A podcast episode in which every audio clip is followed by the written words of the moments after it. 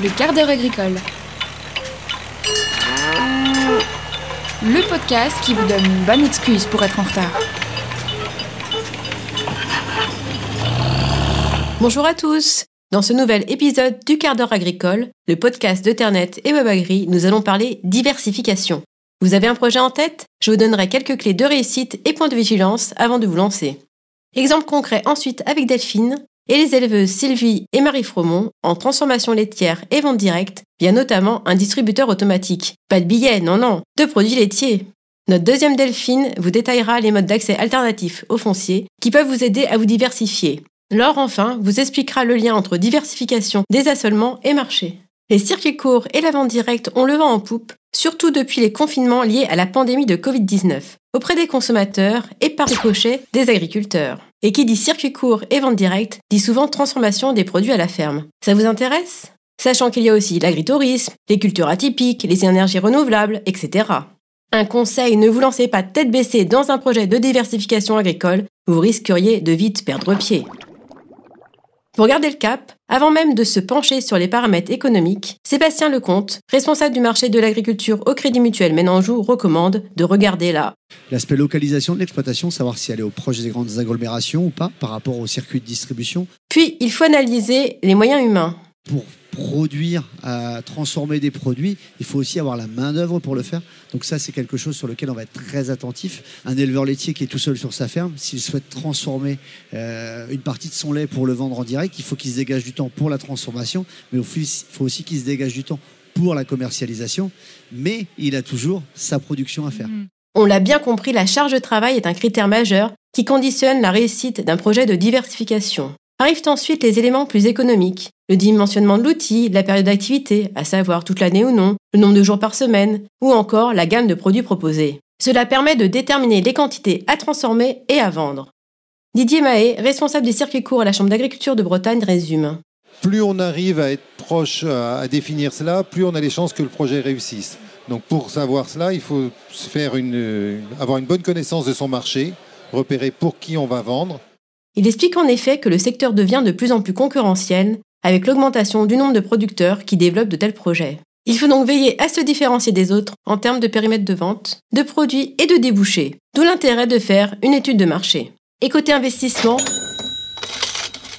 sur combien faut-il tabler pour donner un ordre en transformation laitière selon Didier Mahé C'est vrai qu'on voit des projets euh, avec des petits volumes de transformation euh, 40 à 50 000 litres de lait entre 50 et 100 000 euros d'investissement et d'autres sur des volumes beaucoup plus importants où, où le volume total est de, de 150 000 euros. Le conseiller insiste ensuite sur plusieurs points à surveiller. Que au niveau du GAEC ou de la si on est à plusieurs, ce projet soit bien partagé, mm. parce qu'il peut y avoir des moments de tension euh, au niveau du travail ou de remplacement ou autre. La maîtrise du produit est aussi essentielle. Un produit fermé ne peut pas ou plus être bas de gamme, souligne-t-il. Ça prend du temps, on va faire des essais, on va réussir, on va rater. Enfin, il ne faut pas oublier l'aspect commercial. Quelquefois, on se dit ça va être naturel, les consommateurs vont venir vers nous, mais c'est pas, ça ne l'est pas toujours. Donc, est-ce qu'on a vraiment un goût pour cette dimension commerciale, pour accepter d'être dérangé par le client?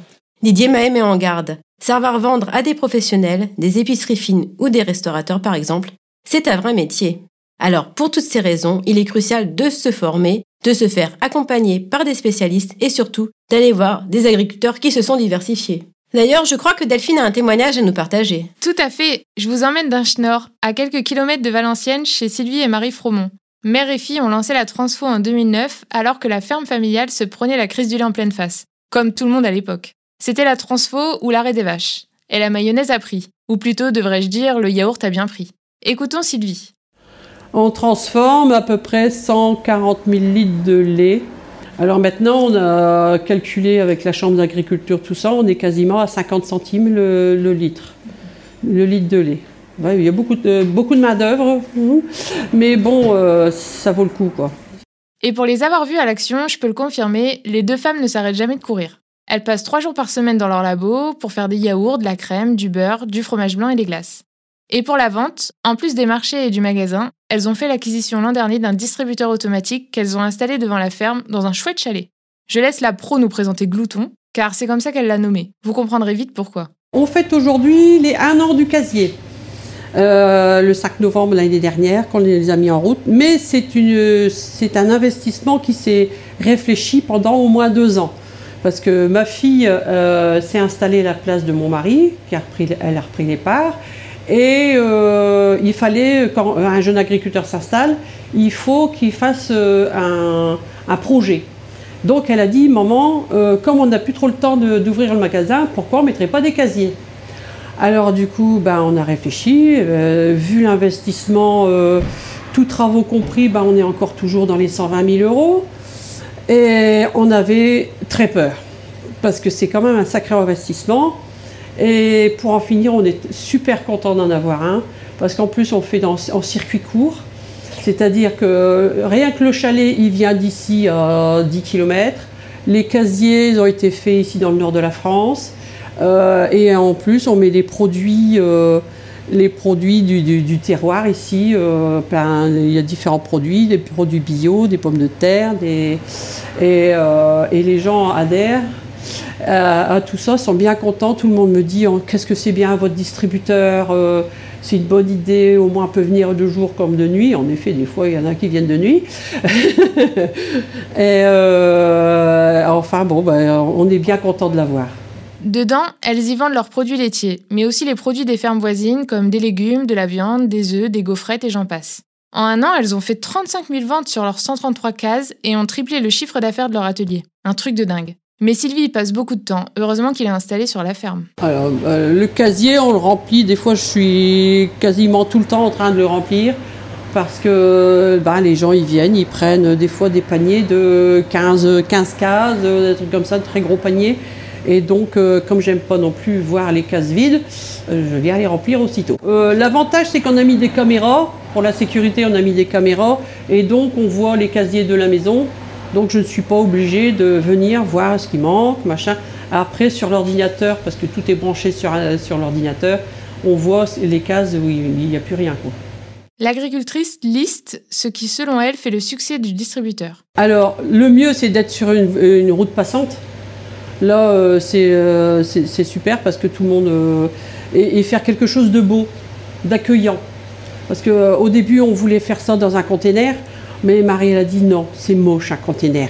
Alors du coup, on a fait ça dans un joli petit chalet. Tout le monde a dit ah c'est beau, c'est propre. Et plus plus il y a de produits, de différents produits, quoi, parce que là on peut être de l'entrée jusqu'au dessert. Euh, et, plus les gens adhèrent. Ils disent c'est super, j'ai même pas besoin d'aller au supermarché, il y a tout qu'il faut ici. Et j'ai contacté le Casier français, c'est l'entreprise qui a installé le distributeur chez Marie et Sylvie, et son dirigeant me le confirme, de plus en plus d'agriculteurs en circuit court se penchent sur le système de distributeur.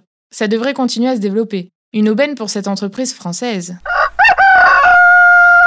Eh oui, cocorico, manger français, donc produire français et même local, une tendance bien visible en agriculture depuis la pandémie, plus que l'évolution des modes d'accès aux fonciers qui en découlent. Delphine nous en dit plus. Renforcée par la crise sanitaire, la relocalisation se traduit par une augmentation des surfaces consacrées aux circuits courts de proximité et par une diversification des types d'exploitation et de circuits de commercialisation. Mais savez-vous que cette tendance encourage également l'émergence de nouvelles formes de propriété et d'accès aux fonciers? C'est ce que montrent les résultats des travaux de recherche d'Adrien Bess-Lenné, qui étudie dans sa thèse l'émergence de modes de gestion de foncier alternatifs et leur lien avec l'aspiration de la société à une alimentation plus locale. En effet, les modes d'accès alternatifs aux fonciers ciblent plus particulièrement les hors-cadres familiaux, qui ont plus de difficultés à accéder aux terres que les jeunes issus d'une famille agricole. Or, les hors-cadres sont proportionnellement plus nombreux à mettre en place des circuits courts et de la diversification sur leurs exploitations. D'accord, mais quels sont ces nouveaux leviers pour accéder à la terre? Adrien Bess-Lenné parle de modes d'accès alternatifs en opposition aux outils de contrôle des marchés fonciers issus de l'époque de la modernisation agricole. Ces derniers, estime-t-il, sont devenus au fil du temps partiellement inopérants, notamment face à l'essor du phénomène sociétaire, et ils réussissent peu à soutenir les installations atypiques, notamment en circuit court de proximité. Le chercheur a donc identifié plusieurs stratégies alternatives d'accès à la terre. Il s'agit par exemple de la mise en réseau de personnes, une stratégie conduite en général par les organisations proches de la gauche paysanne, dit-il, comme l'Association pour le développement de l'emploi agricole et rural. L'objectif est de favoriser l'ancrage professionnel de nouveaux agriculteurs, par exemple via les espaces tests. Une deuxième stratégie, dite domaniale, correspond à la mise à disposition de propriétés foncières de domaines, de plus en plus souvent par les acteurs publics locaux et par l'association Terre de Liens. Des modes de gestion du foncier qui s'expriment par une grande diversité, souligne Adrien Besléné. L'objectif de ces collectivités est ainsi d'ouvrir l'accès au foncier à des profils minoritaires d'agriculteurs orientés vers la relocalisation. Ces stratégies sont donc efficaces pour développer la relocalisation? Alors, il faut garder en tête que les surfaces accordées selon ces modes de gestion du foncier restent assez marginales, et les agriculteurs concernés ont des profils assez similaires. Ce sont principalement des néo-agriculteurs, notamment des maraîchers en agriculture biologique. Sans compter que presque tous les acteurs se passent d'appel à candidature pour choisir les bénéficiaires de leurs allocations foncières, explique Adrien Besléné, qui parle de logique de compagnonnage. Par ailleurs, ces actions foncières sont conduites par des acteurs qui développent une inventivité contractuelle, limitant les droits des exploitants pour assurer le maintien d'un modèle agricole et alimentaire spécifique. Plusieurs facteurs influencent ces reconfigurations, tels que la taille de la ville proche, les héritages fonciers, le degré de concurrence dans l'accès aux terres. Et ces modes de gestion du foncier, alternatifs au modèle dominant national et à ses variantes locales, restent néanmoins marginaux. Ainsi, pour que ces dispositifs nouveaux puissent répondre aux demandes croissantes de relocalisation alimentaire, des évolutions plus significatives du contrôle de la concentration foncière seront nécessaires, conclut d'ailleurs Adrien Besléné. Maintenant, nous allons nous intéresser à la diversification de l'assolement en grande culture. Mais Laure, quel lien avec les marchés? Eh bien, Céline, diversifier son assolement, c'est un choix qui n'est pas guidé seulement par des questions agronomiques, par la volonté d'améliorer le potentiel de ces terres. Les éléments de marché pèsent dans la balance. En amont de la production, le marché des intrants peut inciter les agriculteurs à modifier leur assolement, voire à se diversifier pour limiter les coûts.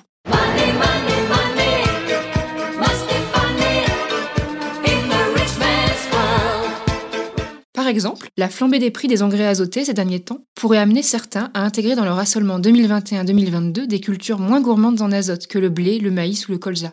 Mi-octobre, nous avons fait un sondage sur le compte Twitter de Ternet, et parmi les 93 votants, 33 veulent implanter des légumineuses, 15 du tournesol, 11 de l'orge de printemps, tandis que 34 conserveront leur assolement traditionnel. Pour Nathan Cordier, analyste au cabinet Agritel, des changements d'assolement se dessinent en effet, surtout pour les emblavements de printemps, et plutôt au détriment du maïs. Limiter les coûts de production grâce à la diversification, d'accord. Mais il faut aussi que cette nouvelle culture soit rémunératrice. Oui Céline, qui dit diversification dit trouver des marchés pour cette nouvelle culture, des débouchés rémunérateurs.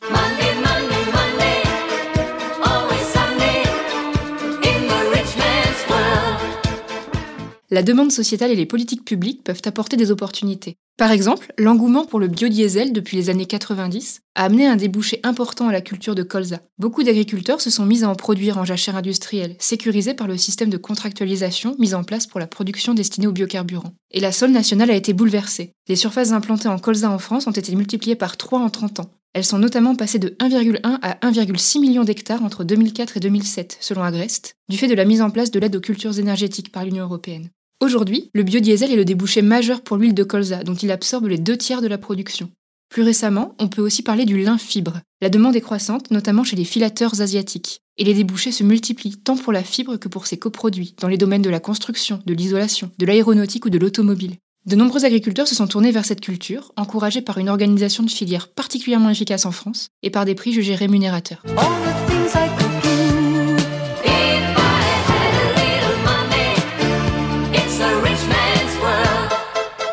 Entre 2010 et 2020, les surfaces cultivées ont bondi de 133% au niveau national, et la France est le leader mondial tant à la production qu'à l'exportation. Sacrée progression Mais l'offre ne risque-t-elle pas de dépasser la demande? Pas pour l'instant pour le lin, mais c'est vrai que c'est un risque qu'il ne faut pas perdre de vue quand on se diversifie pour répondre à un engouement soudain, à un nouveau débouché.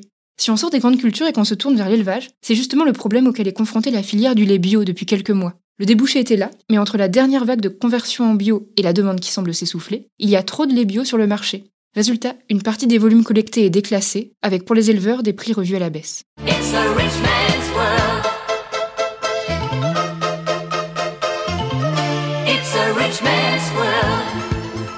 Merci Laure pour toutes ces explications et pour ces intermèdes musicaux. Je sais pas pour vous, mais moi ça me donne envie dedans, euh, de se lancer dans la diversification, ou du moins y réfléchir. Remercions également les deux Delphines et vous bien sûr, chers auditeurs. Rendez-vous au prochain épisode. Et entre-temps, abonnez-vous